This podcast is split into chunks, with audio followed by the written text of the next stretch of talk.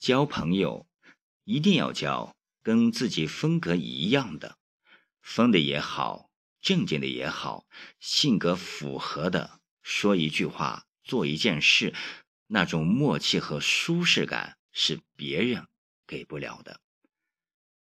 跟自己属性不一样的人，仿佛永远都是鸡同鸭讲，无趣至极。到了一定年龄。必须扔掉四样东西：没意义的酒局，不爱你的人，看不起你的亲戚，虚情假意的朋友。但同时，应该拥有四样东西：扬在脸上的自信，藏在心里的善良，融进血液的骨气和刻在生命里的坚强。现代人的崩溃是一种默不作声的崩溃，看起来很正常，会说笑，会打闹，会社交，表面平静，实际上心里的糟心事已经积累到一定程度了。不会甩门砸东西，不会流眼泪或歇斯底里，但可能某一秒突然就积累到极致了。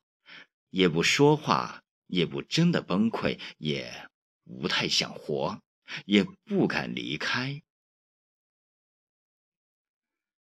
那时候，我们说话都喜欢用“终于”，就像终于放假了，终于毕业了，终于离开这里了，仿佛任何的告别都是一种解脱。可最后，我们才发现。那些自以为是的如释重负，才是让人想念的东西。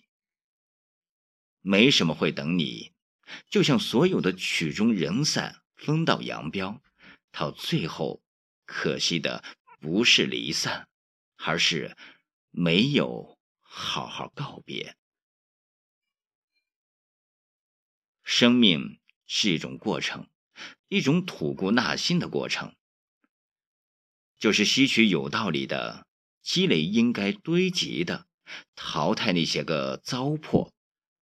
正是因此，人生难免有所为，有所不为。